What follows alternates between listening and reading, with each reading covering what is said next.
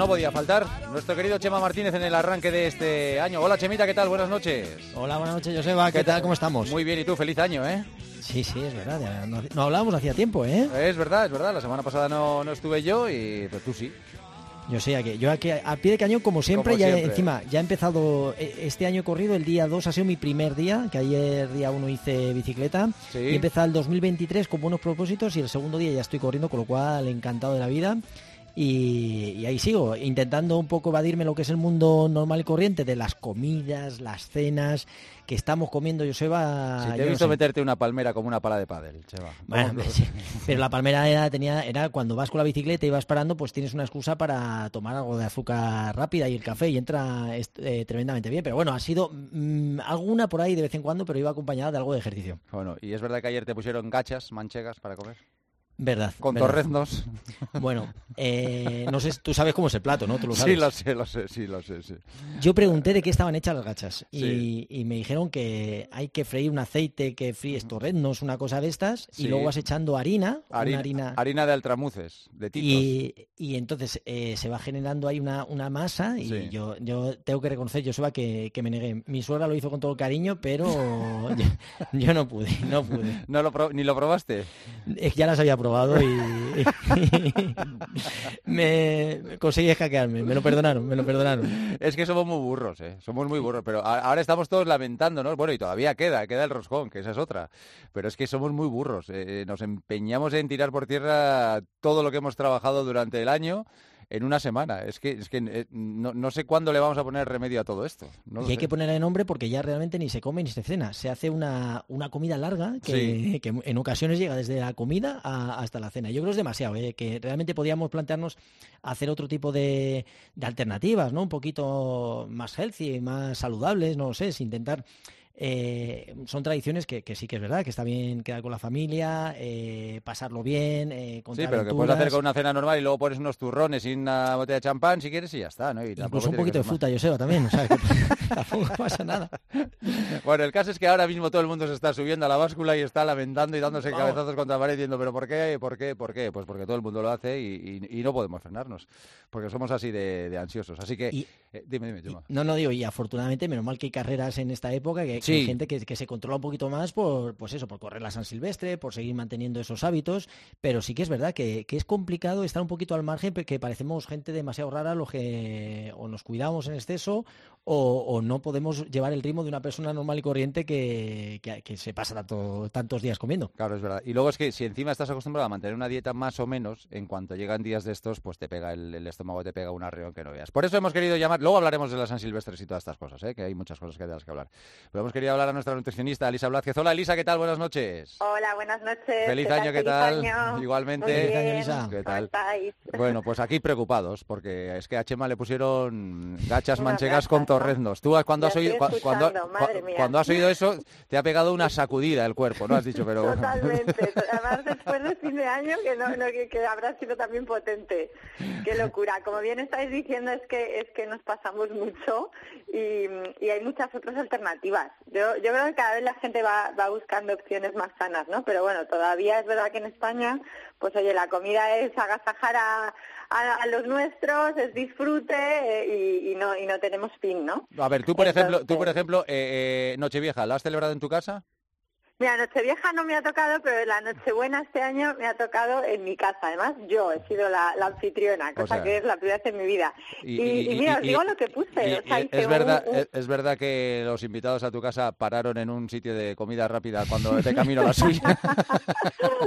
No, porque lo bueno que tenemos en España es que el buen producto no necesita mucho. O sea, yo puse marisco, puse buen jamón, puse Sí. queso y luego hice un pescado al horno con sus patatitas, maravilloso.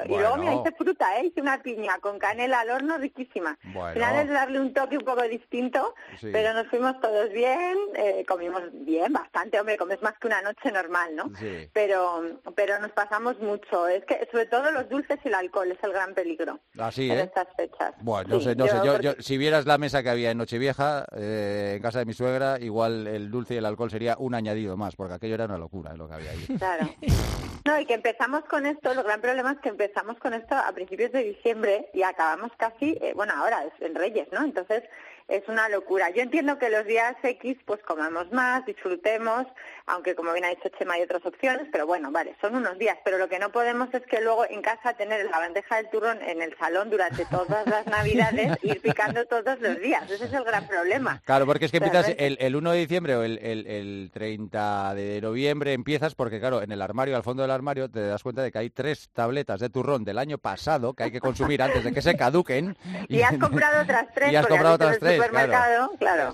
Y luego están las comidas de empresa, ¿eh? las cenas de, de empresa durante todo ese mes, que esa es otra. Eso es. Sí, y las de amigos, y no, se juntan, se juntan muchas. Entonces yo siempre mi consejo es que eh, los días entre festivos este año además lo hemos tenido bien porque ha caído el fin de semana, pues oye, esa semana aprovechar mucho deporte, eh, come bien, cuídate, o sea, eh, se puede, es que no, no, no tiene, ya es que cogemos como la, la rutina o la dinámica de, de, pasarnos y de comer mal y ya parece que no podemos parar, ¿no? Entonces yo Oye, creo que lo que hay que ir haciendo eh, compensación, ayunos los días de, por ejemplo, si tienes una comida larga de estas que habéis comentado, de estos que se juntan eh, casi la comida con la merienda, pues oye, ese día no, ni se te ocurra cenar. ¿Y la terapia de que- choque, Elisa?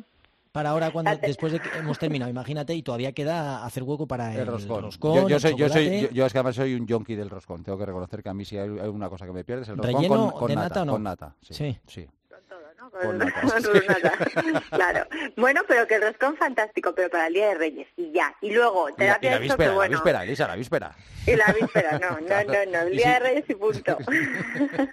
pues, eh, a ver, ahora lo que tenemos que es volver a las buenas rutinas. Tampoco hay que hacer nada eh, radical. Es verdad que todo el mundo está hinchadísimo. Mira, yo hoy ponía en Instagram un poco a la gente, oye, ¿qué, qué, qué, es, qué es lo que ahora os pasa, no? ¿Cómo os sentís? Y todo el mundo, estoy hinchado, me encuentro mal a nivel digestivo. O sea, lo malo es que encima te encuentras mal, ¿no? Sí. Entonces, pues volver a, a mucha mucha verdura, volver a, como decía, cenas muy ligeras, incluso, pues todos aquellos que ya estén acostumbrados pues a hacer algún día un ayuno por la noche, que no pasa nada, cenar un caldito. Las cenas son súper importantes, es una manera, es donde más nos pasamos en Navidad y es donde más tenemos que controlar ahora en enero, ¿no?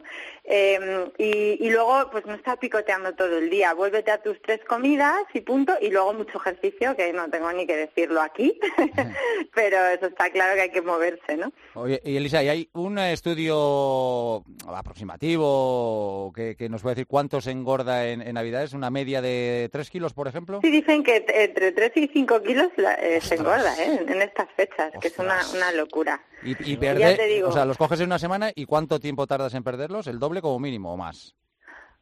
Hombre, eh, sí, en una semana no los puedes perder. O sea, date, pues ya ganas, vamos a vernos al máximo 5 kilos, date uno o dos meses, ¿no? Por lo menos.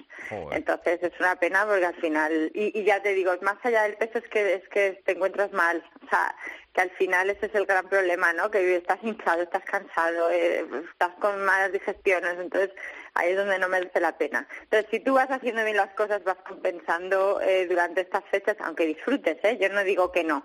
Y, y ahora en enero, pues te pones las pilas y que en casa no entren dulces, que no entre el alcohol, pues mm, igual, fuera, a depurarse, muchas verduritas, mucho pescadito, cenas ligeras, un buen desayuno, mucho deporte, o sea, yo creo que, que es, es sentido común y volver a buenas rutinas sin tampoco ahora dejar de comer y irnos al otro extremo, porque eso Yo- tampoco al final Joseba, yo vale creo que para nada. Yo creo que ganamos más si el año que viene, cuando antes de las Navidades, hablamos con Elisa. Sí, y antes de, es verdad, es verdad, Antes es de, verdad. y así evitamos Y os doy el menú. El, post de estos 3-5 kilos, que qué barbaridad. eh. A mí, Sí. me, me- lógicamente, me, me- me parece algo exageradísimo y con los años todavía te cuesta muchísimo más trabajo perder ese peso, con lo cual es, es una auténtica locura. ¿eh? Ah, Sí. es que luego te estás hasta, a veces hasta primavera perdiéndolo, ¿no? Porque es verdad que, que o, o te pones mucho las pilas o, o lo vas dejando, dejando. Yo hay pacientes que, que en vez de coger a principios de enero la cita, la cogen como a final de enero. Voy a empezar a compensar, ¿no? Antes de verse. No, sí, o sea, sí, lo, van, sí, lo van retrasando, es como, pero, eh, y la, y la cosa es decir, oye, es que no te tienes que radicalizar ahora y dejar de comer, no, no, eso no es el método para nada. Lo que tienes que hacer es ponerte a, a- a generar buenas rutinas. Ya, sí, me estoy arrepintiendo yo de que creo que me toca pronto y me estoy arrepintiendo ahora mismo. O sea, que igual, igual un mes o así. Eso nada, no, No, no, nada. no, no, ponemos- no, todo, verte, es fácil. Di que sí, di que sí. comer, comer bien es fácil, hombre. Elisa, dinos la dirección de Instagram, que ahí pones muchos consejos y muchas recetas y muchas cosas chulas para que la gente pueda verlas. Sí, es mi nombre, elisa.blasquez, y ya está. Y ya está. Sí, simplemente. Elisa, te agradecemos un montón la consulta. Estaremos en contacto. Muchísimas gracias, un beso grande. Muchísimas gracias, un beso muy fuerte. Hasta luego, gracias. Eh, Chema, tú no has cogido ni un gramo, claro. Yo creo que no, aunque creo que algo de músculo sí que he cogido porque como he estado haciendo esta semana con mucha más fuerza, eh, me noto más persona normal. O sea, me mira al espejo y digo, va, si tengo aquí hasta el cuerpecillo y las camisas me quedan un poquito más ajustadas, pero yo creo que eh, tampoco, vamos, he estado pensando estos días atrás que sale alguna foto mía por ahí cuando no tenía pelo, son 6-7 kilos, yo sé van más de lo que de lo que pesaba cuando competía. Cuando competías, ¿eh? Así, ¿eh? 6-7 kilos. O sea que... Pues se te nota un poco, ¿eh? Bueno, sí que se nota, entre el pelo, la barba y... 100 gramos que te pesas, sí, la barba, sí, está bien. Eh, Chemita, las San Silvestres, eh, ¿se puede calcular cuánta gente ha corrido San Silvestres? Porque ha habido decenas y decenas de miles de personas que han corrido en España antes de... ¿Sabes, ¿sabes un cálculo? Yo sé de cuántas carreras hace en España, que tengo más o menos hecho, en torno a 1.300 carreras. Joder, fíjate. O sea, una salvajada. Más de 700.000 corredores, 700.000 runners que despiden el último día del año corriendo. una salvajada. qué bueno. Algo que me parece maravilloso, ¿eh? sí señor si bien es cierto que eh, en, estos dos años, una cosa así, ya no hay tanta... Imagínate, la San Silvestre Vallecana, que han corrido 41.000 corredores la, carrera popular más 2.000 la carrera de élite, hace tres años los dosales se gastaban una semana. Ahora hasta casi el último día tienes la oportunidad de correr, pero siguen siendo muchos corredores, pero que estamos un poco en, eh, en una estabilidad de crecimiento en cuanto al universo runner que se ha, estabilizado y no tiene ese crecimiento que, era infinito, no, no, paraba. Y hemos tenido, pues mira, carreras en, en Barcelona, la de los Nasos, que 11.000 corredores, que había carrera de 5 y 10, que ahí iba a correr. Sí, iba en Gebristen, ¿verdad? Sí, sí, andaba encima la, organización un poquito mosqueada porque estaban encantados, iba a intentar batir el récord del mundo y una hora antes dice que le dolía garganta, que no podían correr y le dijeron, pero bueno, corre, aunque sea como estés, que no nos importa el resultado. Y no quiso y no ha sentado tampoco demasiado bien a la, a la ah. organización. Sí, es que iba, anunció que iba a intentar el récord del mundo del 5 kilómetros en ruta, ¿no? Claro, hoy en día este noruego yo creo es uno de los grandes iconos del atletismo, ¿no? Le vamos a tener aquí en Madrid, en, en Gallur, y, yo creo que todo el mundo pues tenía ganas de verle y para la organización, imagínate, es un jarro de agua fría. También ha habido, eh, ¿sabes cuál es la San Silvestre más antigua que se celebra en España? Eh, la de Galdaca. Muy bien, sí, sí, ah, sí, sí, sí, sí, sí, Galdaca, es, la más antigua y bueno, pues también hemos tenido en, Bilbao, en, bueno, en Valencia, en casi todas las ciudades de España, hasta completar esas casi 1.300 carreras, que es una, una barbaridad. Y, también, bueno, ¿te acuerdas de la de Sao Paulo? Sí. Que hacía años, yo recuerdo cuando empezábamos a correr a San Silvestre Vallecano. Esa es más larga, ¿no? Esa suele ser de 15, ¿no? Creo.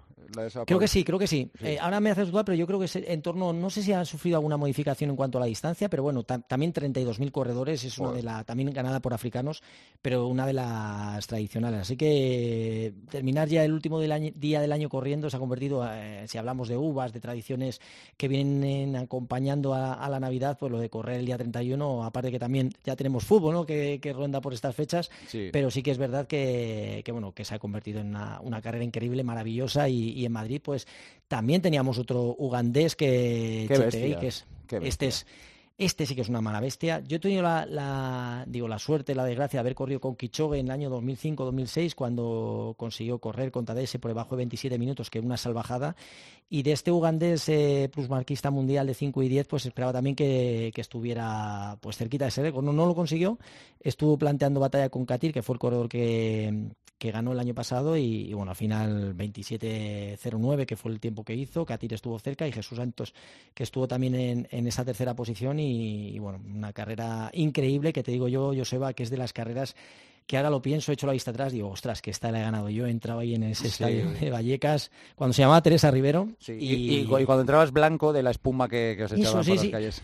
Otra de las cosas que se ha perdido, fíjate que yo soy, a mí me encantaba la fiesta y, correr con, esos miles de personas que ah, solo, lógicamente echaban espuma los primeros. Llegabas a, la meta blanco con el serpentín y, a mí me, gustaba, ¿no? había algún corredor que no me gustaba porque le podía llegar, molestar en los ojos, pero yo creo que formaba parte de la fiesta de la tradición. Así que, que una carrera que si no la, no la ha corrido, que no la haya corrido, que, que tome nota para el año que viene porque es una de las carreras que hay que hacer alguna vez la vida. Muy bien. Chemita, las preguntas. Ejercicios para fortalecer el core para correr mejor. El core es en la zona abdominal, ¿no? Sí, bueno, toda la parte del tren superior, o sea que, bueno, tren superior, todo lo que se trabajamos lumbares, o sea, toda la estabilidad del tronco Y, bueno, pues ejercicio, fíjate, uno simplemente cuando estamos de pie, en una situación normal, si soltamos el aire todo lo que tenemos, de tal manera que llegamos a contraer el, abdomen y mantenemos esa posición, estamos trabajando el core casi sin, querer, en una posición estando de pie, estando caminando, o sea, sería una de las formas de hacerla. Otra en posición de plancha, o sea, existen eh, infinidad de ejercicios eh, para hacer, pero bueno, en cualquier día podemos hacer algún vídeo y diferentes ejercicios que podamos plantear para, el trabajo de core, pero bueno, ejercicios aguantar en trabajo isométrico y que al final pues vienen para, para los corredores, sobre todo para evitemos movernos mucho cuando estamos corriendo, porque si nos movemos en exceso, lo que hacemos, lo que hacemos es que perdemos efectividad. Mm. Mira, la semana que viene vamos a, dar eh, ejercicios concretos para que la gente sepa cómo hay que trabajar el core y, y así poder correr mejor. Vale. Tema plantillas, ¿tienen efecto positivo en el corredor? Eh, lo que puede tener es efecto negativo si no tienes una plantilla correcta. Es decir, es decir si tú tienes una pisada mala y, no tienes una plantilla que te sujete o te corrija ese problema que puedes tener, sí que te puede ver afectado tu, carrera y, la manera de que pises mal, provocando lesiones. Es decir, si tienes, no tienes ningún problema de pisadas, podías prescindir de utilizar una plantilla, ¿no? Pero eh, si tienes el más mínimo problema, si no la llevas, sí que te ocasiona, o sea, un hándicap. O sea, que al final necesitas tener esa plantilla que equilibre tu pisada para que minimice el riesgo de lesiones. Al final, hacerte un estudio, ver cómo pisas, cuál es tu cómo tienes el pie, tenemos una pierna siempre más larga que la otra, ver cómo es esa dismetría, si necesitas usarla, si no, eh, si necesitas usar una talonera. Ya te digo, al final, eh, imprescindible, si no tienes ningún problema podrías prescindir de ella, pero sí recomendable es hacer un buen estudio biomecánico y ver cómo pisas para realmente si eh, las necesitas o no. ¿Cuáles son las pulsaciones máximas corriendo para personas mayores de 50 años? Pues mira, sería mi caso, ¿no? Tengo 51 eh, ahora me cuesta llegar a las 180. Eh, antes hacía eh, en hombres y restabas 220 menos la edad, más o menos salía ese límite teórico que podía estar en torno a las 180, 179 y en mujeres 230 menos la edad. Esto sería demasiado fácil un simplón, ¿no? Pero, pero bueno, más o menos yo no ahora mismo me cuesta trabajo, me muevo entre 170 180 que sería un límite para una persona de 50 años. ¿Y cuánto descanso haces? Pues yo, desgraciadamente, poco. Eh, yo como poco y, descanso también poco. Eh, pero es conveniente, eh, es conveniente. Al menos un día de descanso total a la semana, para cualquier persona normal, sería recomendable. Y otro día podría ser un descanso activo, es decir, hacer algún tipo de ejercicio más, más suave, más moderado. Y así dejamos de práctica deportiva cinco, que sería de nota. El mínimo serían tres veces por semana en torno a hacer ejercicio de 30 a 45 minutos y en función de cómo trabajemos en intensidad en esos tiempos, en esos ritmos, nos va a hacer que nos va a ayudar a que llevemos estilo de vida sano. O sea que, resumiendo, va, hay que descansar un día, menos descanso absoluto, otro día de descanso activo y con cinco días a la semana para una persona normal, más que suficiente. Pues aquí estaremos todos los lunes en el kilómetro 42, con Chema, dándonos los consejos y explicándonos un montón de cosas del, mundo del running, del mundo del deporte y de la vida en general. Chemita, un abrazo fuerte, que vaya todo muy bien. Gracias. Buenas noches.